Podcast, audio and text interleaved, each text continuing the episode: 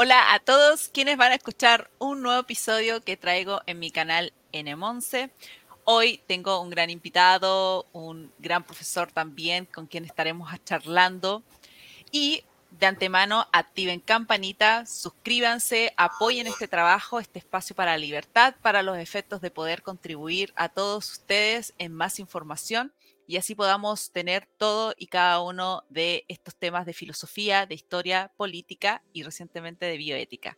Así que también puedes contribuir en Flow y en Patreon. Constitúyete como mecena para poder apoyar este trabajo, para poder tener también material inédito, trabajos inéditos de mi parte y próximamente tendré otros proyectos ahí en carpeta para todos ustedes. Así que corre video y quédate hasta el final.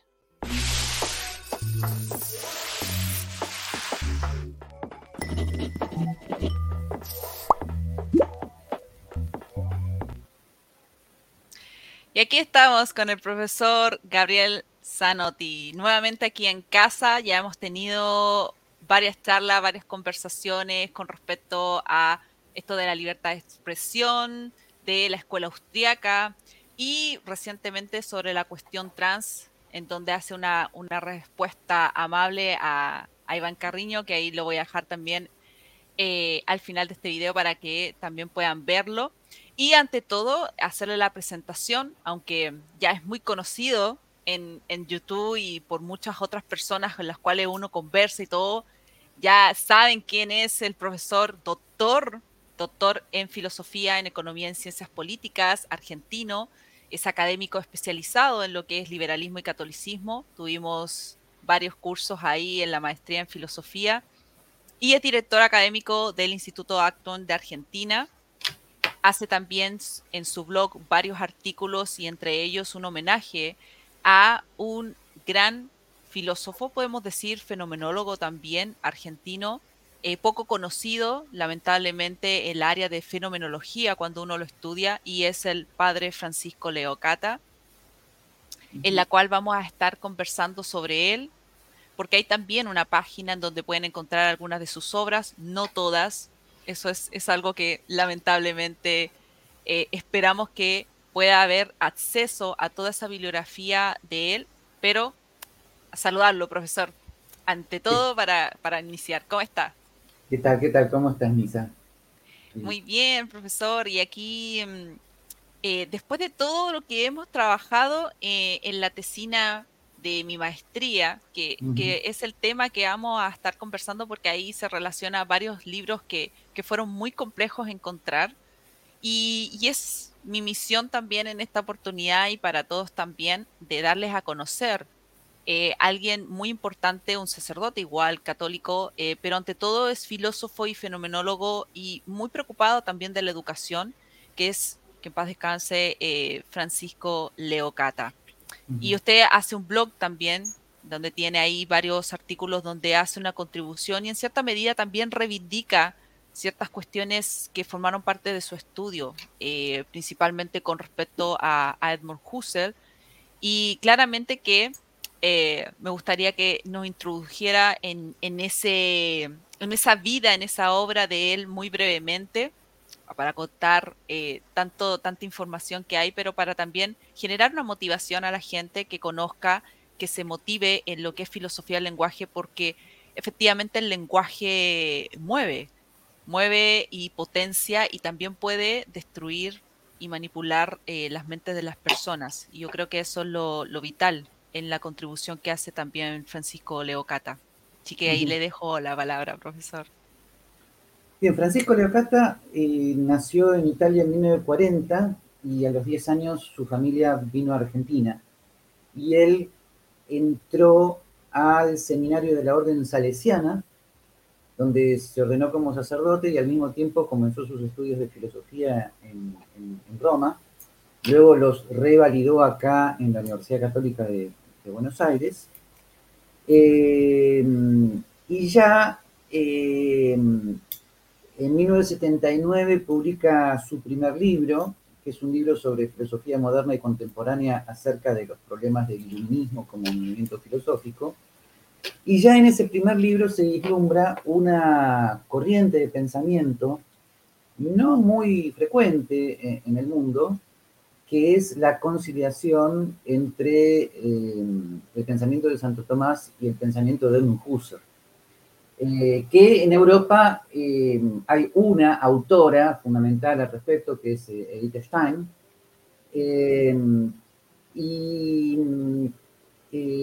pero el, encuadre de Edith Stein, que se vio sobre todo en su libro El ser finito y eterno de 1935, eh, es más bien una conciliación del pensamiento de Santo Tomás con lo que podemos llamar el primer Edmund Husserl. Eh, eh, o sea, un Husserl que retoma en pleno siglo XX el tema del conocimiento de las esencias, que es un tema que después del positivismo había quedado totalmente fuera del ámbito filosófico. Por ahí es donde escribe investigaciones lógicas. Ahí está, ahí está. Exactamente. Bueno, no de casualidad, fue el libro que, produce prácticamente un cambio de transformación en el pensamiento de Edith Stein, antes incluso de convertirse al catolicismo. Este, cuenta la leyenda que Edith Stein, muy, muy jovencita, se aparece en la universidad y en el despacho donde estudiaba Edmund Husserl con el libro Investigaciones Filosóficas en mano para conversar con su maestro. Eh, todo esto lo estaba diciendo para decirte que el enfoque de, Leocata va más bien por el, el, Edmund Husserl de la intersubjetividad. Esto es de un enfoque de la filosofía que eh, sigue y transforma el yo soy de Descartes en un nosotros somos. O sea, la característica eh, fundamental del ser humano y de la realidad humana es el ser con los otros, la intersubjetividad. Eh, y, eh, y este es un tema que va más allá de una mera curiosidad. Lo que quiero decir con esto es, a veces cuando se habla de, la conciliación de dos autores, eh, parece un tema interesante, pero que no agrega nada a los dos autores en cuestión. O sea, yo podría, por ejemplo, decir, bueno, el pensamiento de, el pensamiento de Confucio es compatible con el pensamiento de Wittgenstein, pero no agregaría nada ni a Wittgenstein ni a Confucio. Pero, pero no da un, input o algo ex novo que pueda complementar con su estudio. Pero la conciliación del pensamiento de Edmund Husserl con el pensamiento de Santo Tomás es un agregado importantísimo al pensamiento de Santo Tomás y a la filosofía en general. Primero, porque eh, toda la filosofía pega un salto importante con el tema de la intersubjetividad. Es lo que, para que se entienda en términos de otro autor, que es Ortega y Gasset, esto no es lo mismo que Husserl, pero es una manera más didáctica de introducirlo porque Ortega forma parte de esos dos o tres autores que escribían fácil sobre temas difíciles. Ortega dice que la filosofía antigua es la filosofía del objeto, la filosofía moderna es la filosofía del sujeto y la filosofía contemporánea es la filosofía de la vida, entendida como eh, las circunstancias que rodean al yo. Bueno, ¿Qué quiere decir esto de, la vida? Quiere decir que eh, después de siglos y siglos de devaneo sobre si lo más importante es el sujeto o el objeto en la teoría del conocimiento y en la ontología, o sea, en la teoría de lo real, eh, la filosofía contemporánea da un giro adicional importante eh, cuando afirma que lo más importante en, en, el ser humano, en su conocimiento y en su ontología, es la filosofía de la vida entendida como el mundo de la vida, un mundo de la vida que surge de entender a la filosofía como el mundo de la intersubjetividad, como el mundo de ser con los otros, cosa que supera en cierta medida las dicotomías clásicas del objeto y el sujeto. Bien. Eh, por lo tanto, ya para la filosofía la intersubjetividad es un punto importantísimo, pero para Santo Tomás también. Primero, porque se sacan algunas consecuencias adicionales de, los mismos planteos de Santo Tomás que el tomismo de fines del siglo XIX no había visto, Pero segundo, porque eso permite un diálogo con la filosofía moderna y contemporánea que el tomismo del siglo XIX había dado por concluido.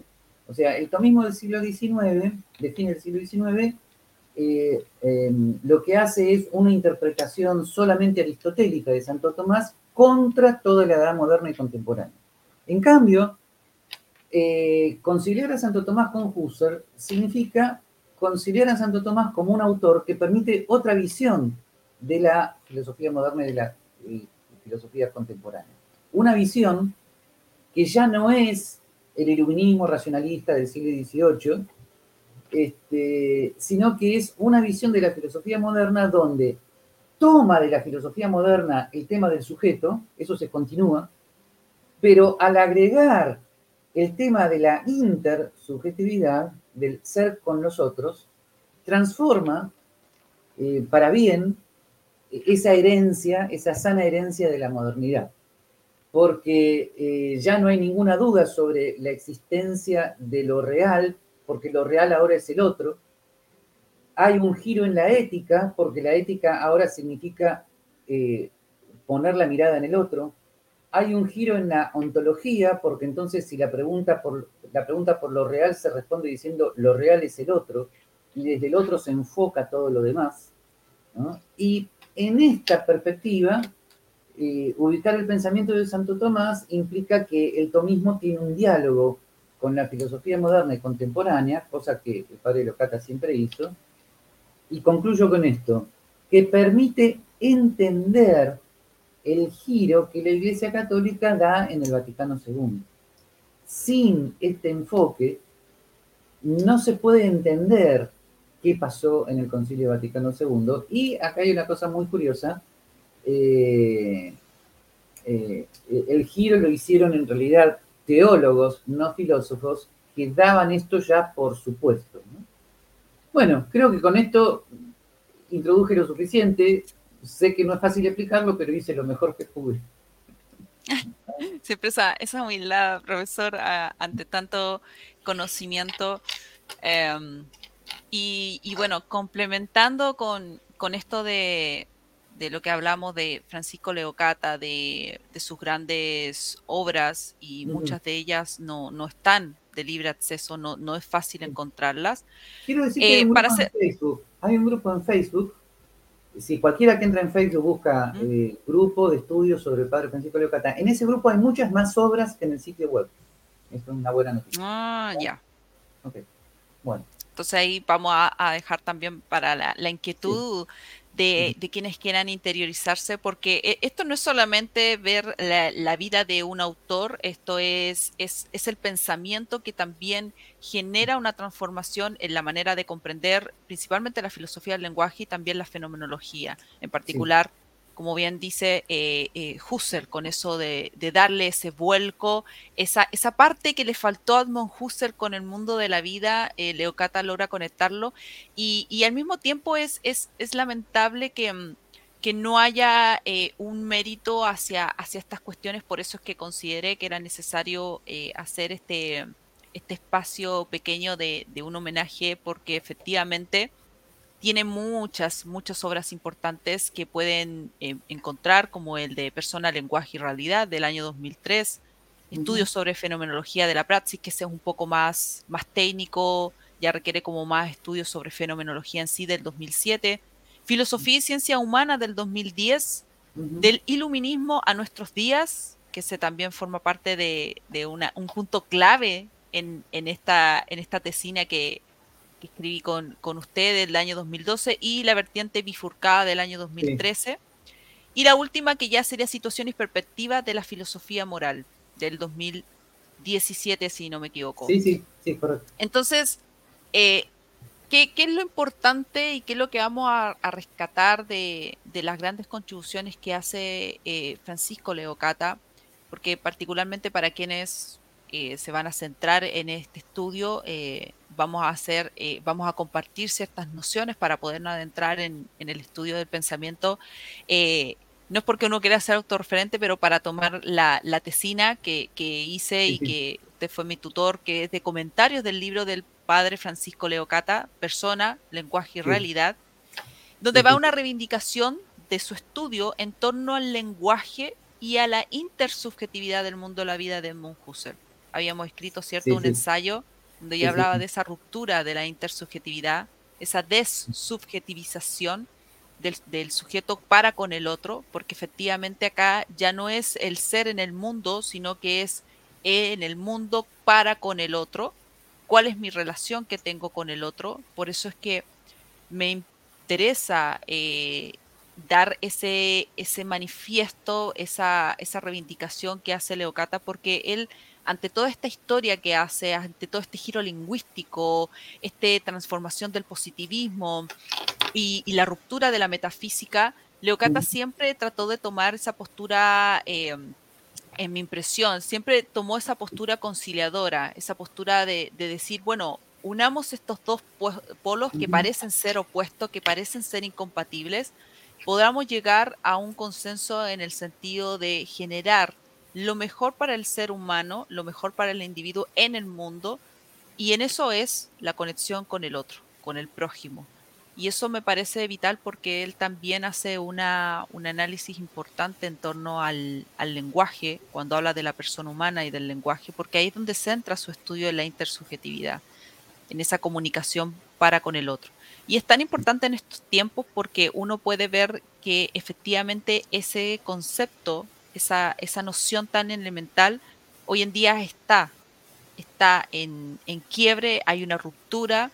Eh, podemos ver lo que pasa en definitiva cuando uno quiere realizar debates, cuando uno eh, se ve enfrentado a diversas vicisitudes eh, en donde no está esa conexión. Y eso me parece realmente importante porque me, me, me recuerda a ese discurso que usted también ha, citado varias oportunidades de Ratzinger, que hace en la universidad, donde habla sobre este tema del relativismo. Y me parece ah, que esa es la conexión que, hace. Ahí le voy a dejar su la palabra para que nos pueda comentar. Sí, retomando el tema de la importancia que, tiene el tema del otro, eh, eh, frente al, al famoso tema de la duda sobre el mundo externo, sobre el cual se estructura la filosofía de Descartes en adelante, eh, la historia de la filosofía moderna parece atravesada por de qué modo puedo solucionar la duda sobre el mundo externo. Y ahí vienen diversos autores con sus diversas propuestas para solucionar cómo puedo estar seguro de que conozco al mundo externo. Eh, la, respuesta de Husserl eh, es que el conocimiento del otro, en tanto que es otro, implica la certeza de que hay algo más en la realidad que el mero yo, o el solo yo. Eh, ¿Por qué? Porque eh, si yo estoy con otra persona tomando un café, no puedo tener dudas sobre que el otro existe.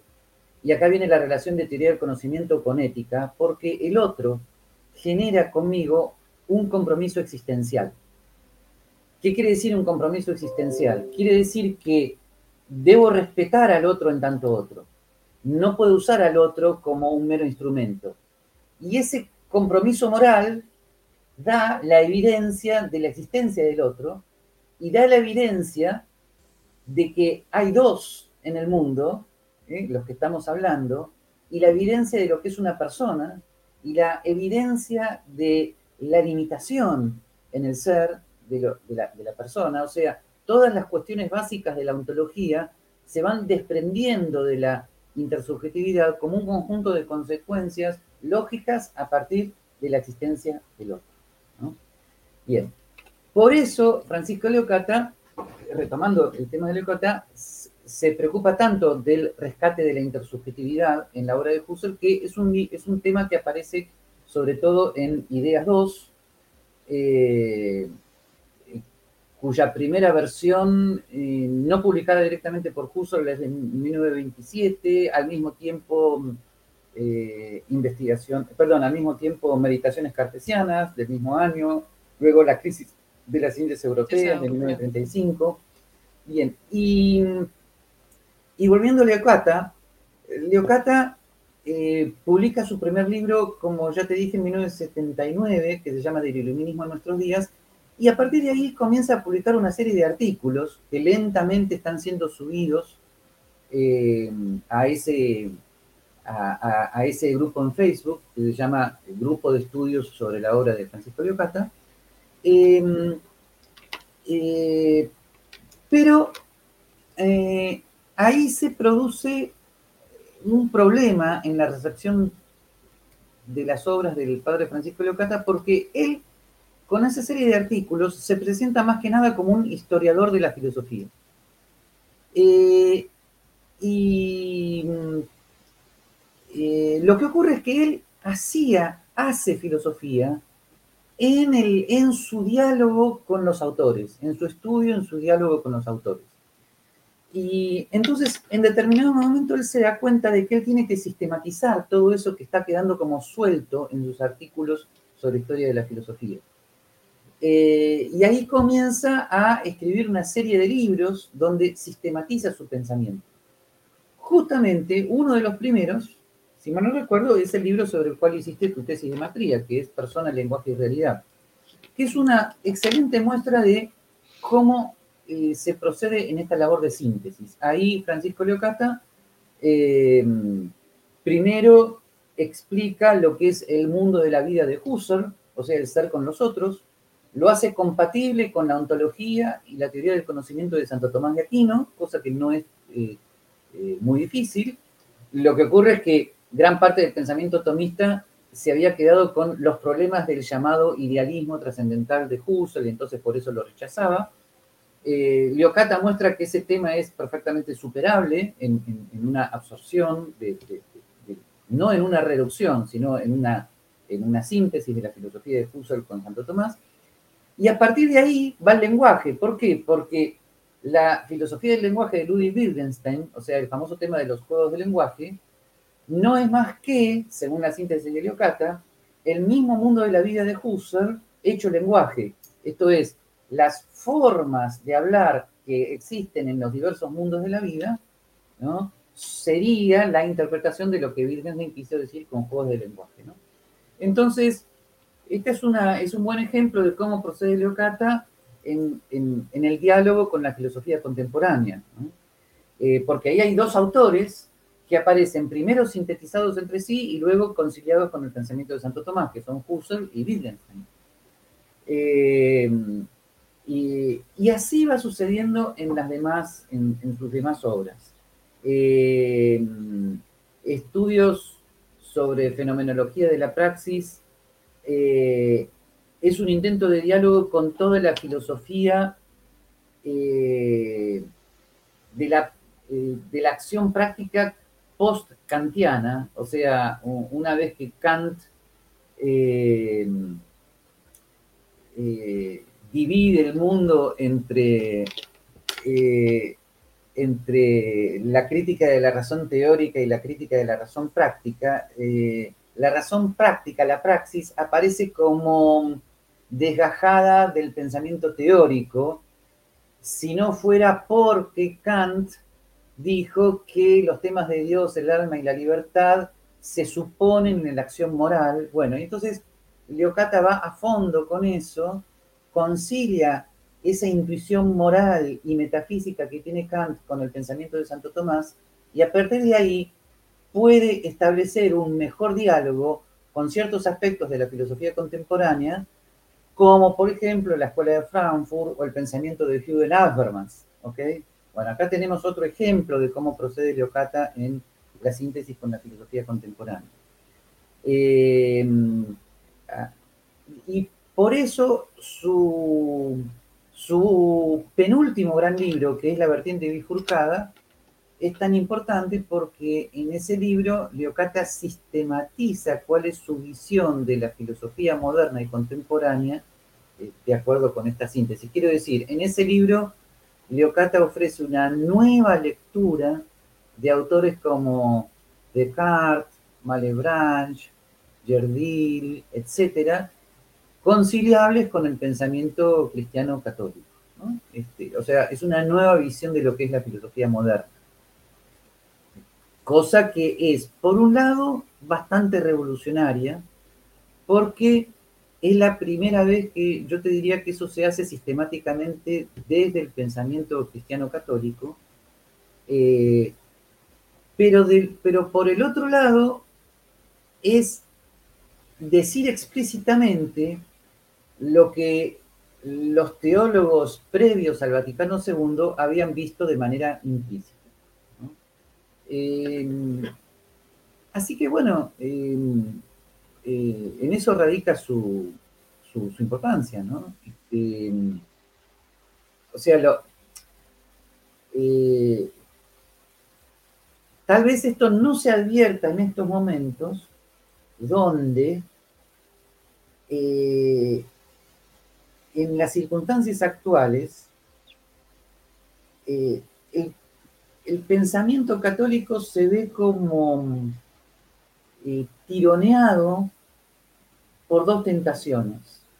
Una tentación es volver a un pensamiento totalmente premoderno y por lo tanto reaccionar absolutamente contra el Vaticano II, que es una tentación fogoneada por eh, por la teología de la liberación por un lado y por el pensamiento posmoderno por el otro dentro del pensamiento católico, y, esa es la otra tentación.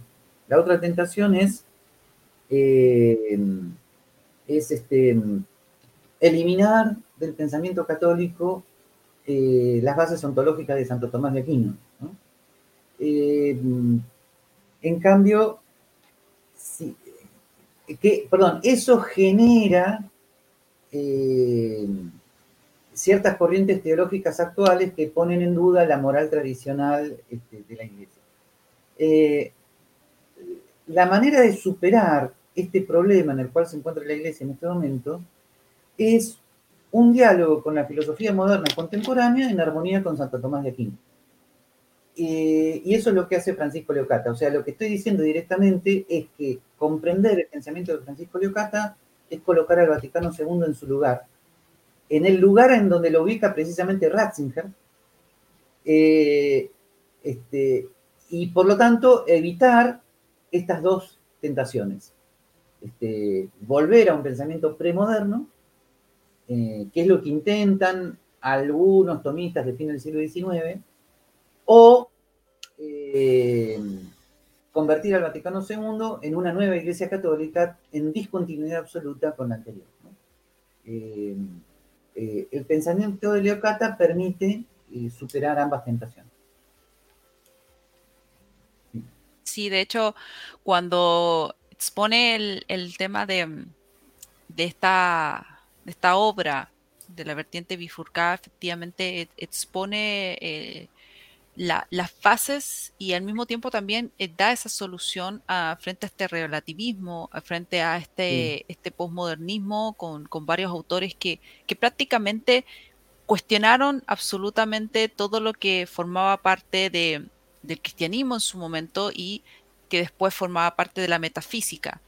Eh, particularmente de, de desde mi perspectiva, creo que se puso, y eso también lo, expresa él, y, por eso que también hace esa, suerte conciliadora, eh, expuso los planteamientos, los problemas que eran por la metafísica eh, parte del estudio y parte de lo que el ser humano se preguntaba, que era el concepto de Dios, que era el concepto de la inmortalidad del alma y el tema del pecado, del pecado original. Entonces, esas cuestiones después con el modernismo, con, este postmodernismo, se rompen y en eso también eh, hay una parte que, debe hacerse responsable, desde mi perspectiva debe hacerse responsable Kant, porque efectivamente eh, cuando hace su estudio, cuando hace este cierto tema de la, de la crítica a la razón eh, pura, deja de lado algo elemental que era precisamente el sujeto, el, el ser humano como, como tal, y comienza a centrarse el estudio en decir, bueno, ¿qué hacemos? Tenemos la división entre la fe y la razón. Y de ahí comienza a generarse todas estas, estas situaciones eh, que después, claro, cada, cada autor hace su propia interpretación de los autores que le anteceden. Y por lo tanto, eh, en cierta medida creo que también eh, se hace un acomodo a, la actualidad de, Santo Tomás de Aquino, que probablemente hay muchas cuestiones que no forman parte del pensamiento genuino de Santo Tomás de Aquino y de muchos otros autores. Entonces, hay una, de, una desvirtuación y que también, eh, no, lo vamos a hablar aquí porque sería extendernos, pero también hace hincapié en eso Mauricio Beuchot, ¿cierto? Ah, Cuando habla de esta, esta propuesta que él, que él expone y que, y que la cual eh, quiero enlazarlo en mi tesina, que es con respecto a la interpretación analógica. Eh, formar esa conciliación eh, frente a la historia de la filosofía y que te permita a ti poder tener una visión más amplia de dos cosas, de dos posiciones completamente antagónicas a simple vista, pero que tú tengas la capacidad para poder llevar a consenso y poder tomar los elementos que, que están perdidos es, como elementos que están en la nebulosa, eh, están perdidos y que se trata de tomar por el, con el objetivo de que las personas también comiencen a entender qué es lo que está pasando y por qué estamos donde estamos hoy en día. Bueno, en, todo lo que has dicho hay dos temas, el tema de Kant y el tema del posmodernismo.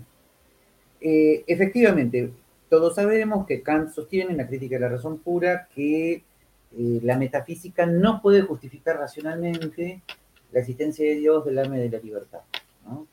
Eh, pero eh, recordemos que en la crítica de la razón práctica, Kant afirma que la moral este, tiene como presupuestos Dios, el alma y la libertad, y entonces lo que hace Leocata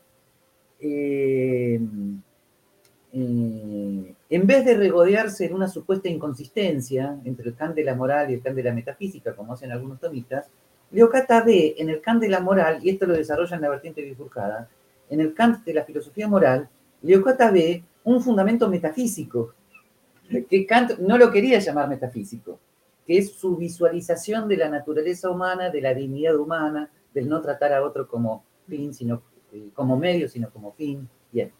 Entonces, por un lado, Leocata reconstruye el pensamiento de Kant eh, de tal manera de no colocarlo del lado de un positivismo, que sería una un, modo de interpretar a, Kant. Eh, por lo tanto, hay un diálogo con un Kant más moderado, con un Kant mucho más compatible con un pensamiento cristiano, que ya lo había hecho Caro y Bautila. Caro Bautila eh, de alguna manera, en cruzando el umbral como cruzando el umbral de la esperanza, afirma que el segundo imperativo categórico de Kant, tratar a otro como fin, nunca como medio, es cristiano.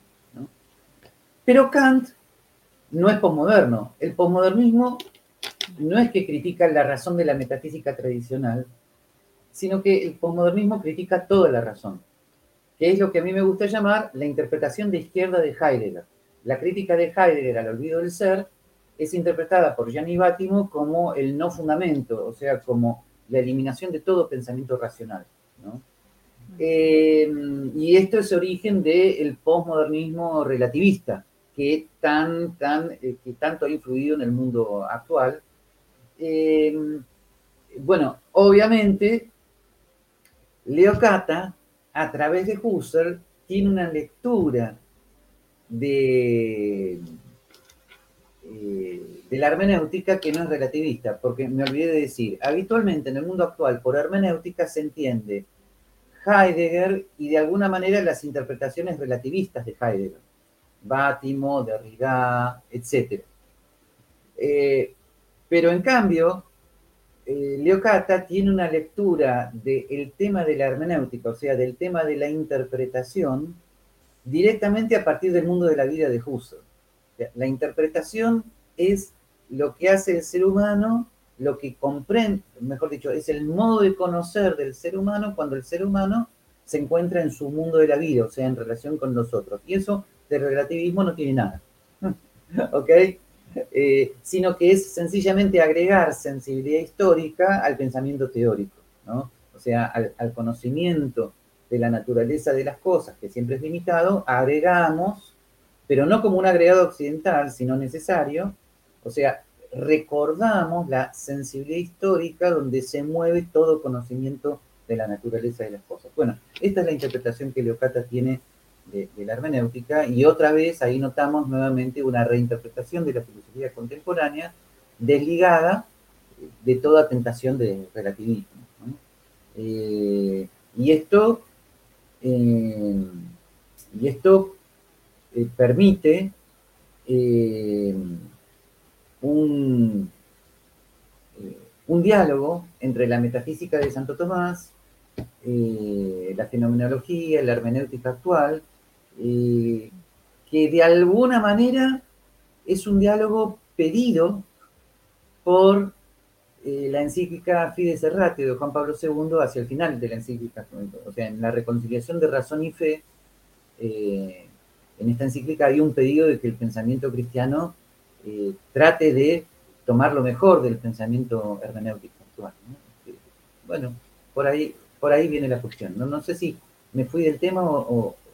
no, no, está, bien, está bien. Sí, de hecho me, me estaba acordando también de, de esa, esa crítica que, se hace a, Heidegger, em, porque efectivamente sí, tiene una contribución importante su, su pensamiento eh, mm. en lo que él, eh, y es ahí donde hace su, su, crítica, es con respecto al lenguaje, cuando dice el lenguaje es la casa del ser. Entonces, antepone el lenguaje como algo que está primero a el, el, ser humano y ahí es donde él después se aparta Heidegger se aparta un poco del planteamiento que tenía en un, en un principio.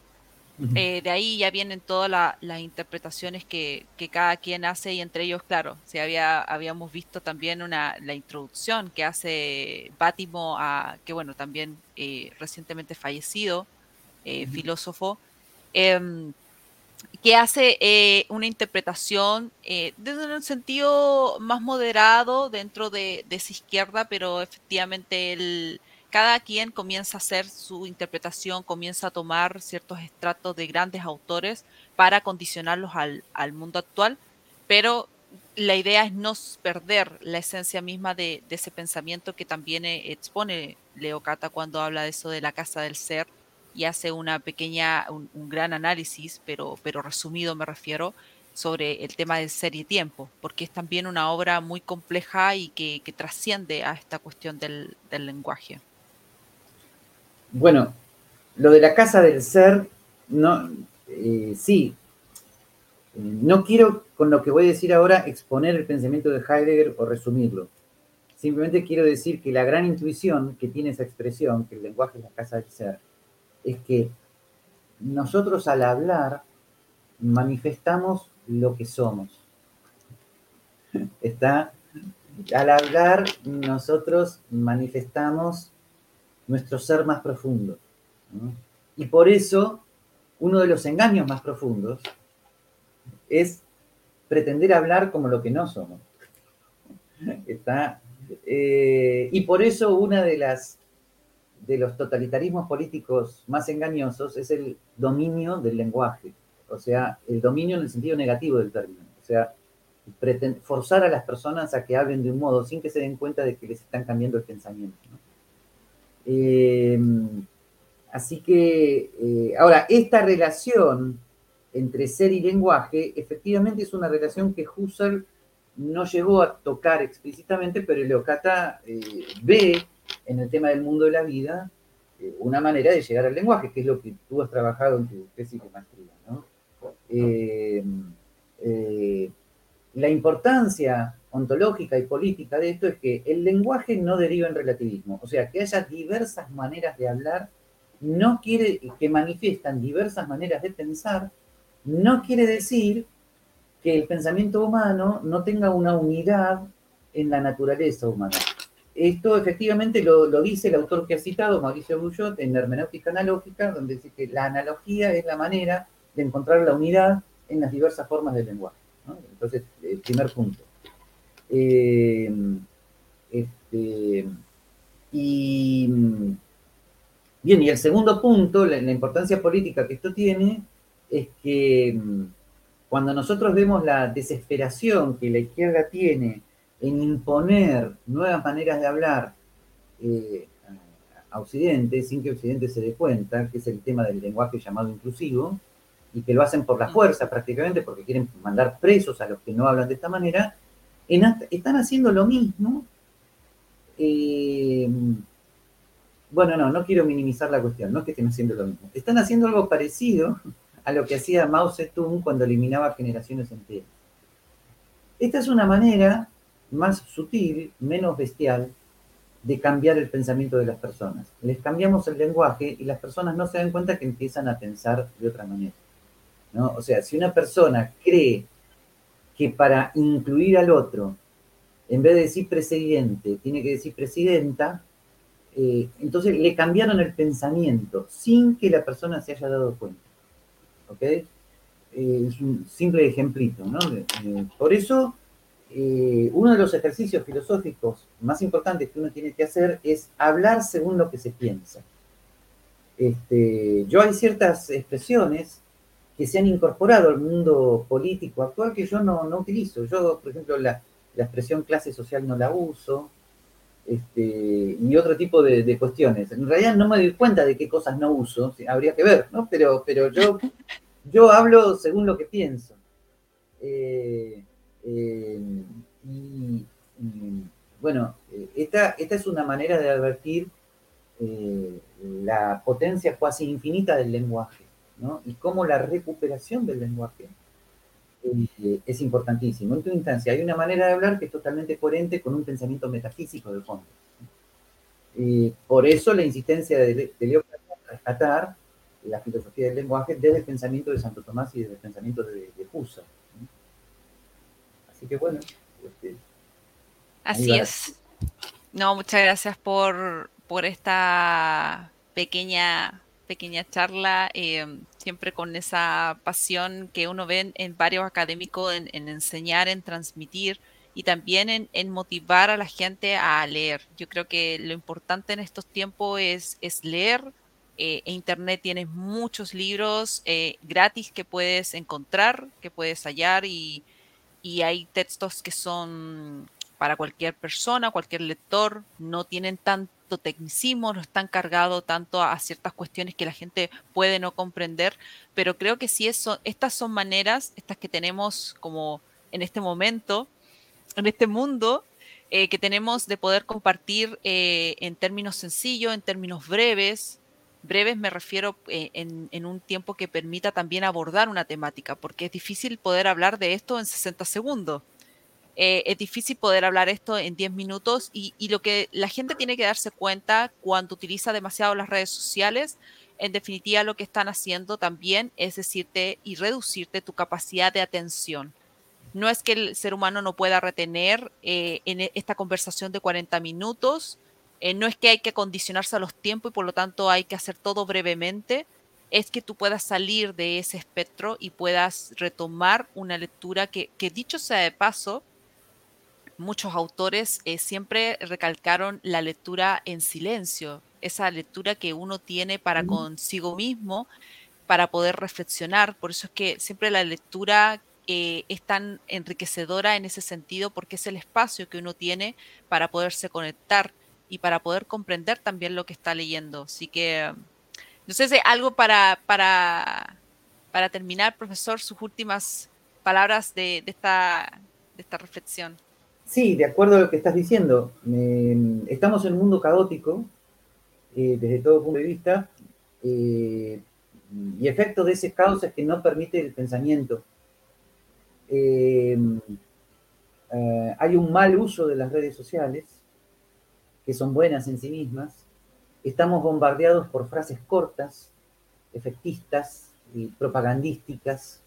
Este, estamos fogoneados por un modo de hablar, ya que estábamos hablando de eso, que presupone que eh, la brevedad puede sustituir a la profundidad del pensamiento. Este, eh, el WhatsApp sirve para estar llegando a un lugar y decirle a la otra persona, ya estás ahí, ok.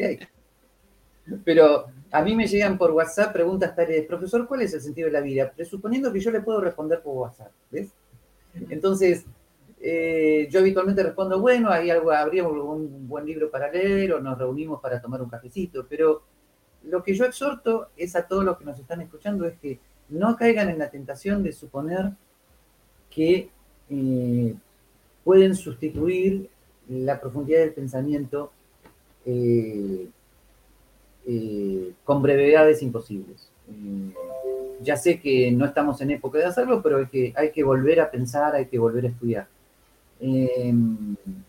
Este, cuando pase la polvareda de este accidente, de esta caída que ha tenido el pensamiento metafísico de Occidente, entonces recién ahí se van a poder ver los autores que quedaron como fundamentos de una época futura.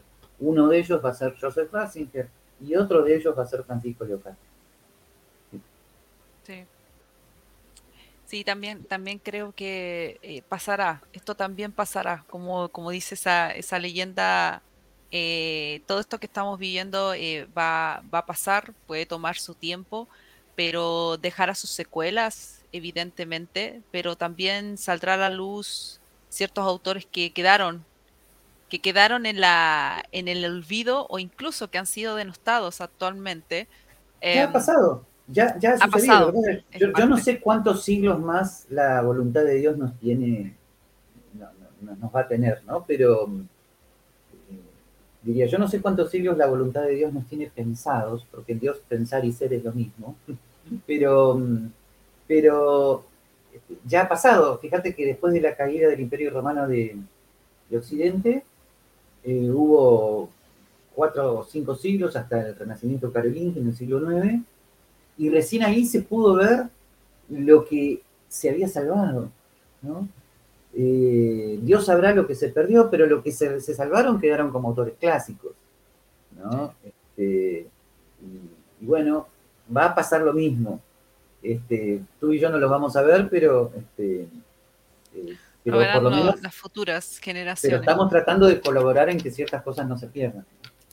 Claro, es como inmortalizar, inmortalizar ciertas cosas que se puedan ver después en, otros años eh, con otra tecnología probablemente tú y yo estamos siendo en este momento como curadores del arte del pensamiento.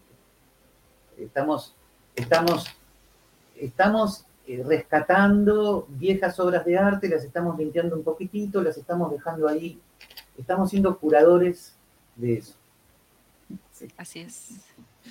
Sí, muchísimas gracias, profesor, y a todos también quienes han, amantes del espacio de, libertad, de, pensamiento, de, darse estos, estos tiempos para poder eh, conocer de otros autores. Eh, lo invito a suscribirse, los invito también a formarse como mecena, a contribuir en estos trabajos que, que son autogestionados, que finalmente nacen porque uno tiene una pasión y quiere transmitirlo, quiere inmortalizarlo y también quiere exponerlo a gente que esté en casa, que deje un poco de lado la televisión y puedan eh, tener estos espacios para poder reflexionar, conocer de manera sencilla y dejarles en la descripción de este video eh, mi tesina y también el ensayo que hicimos con el profesor Zanotti.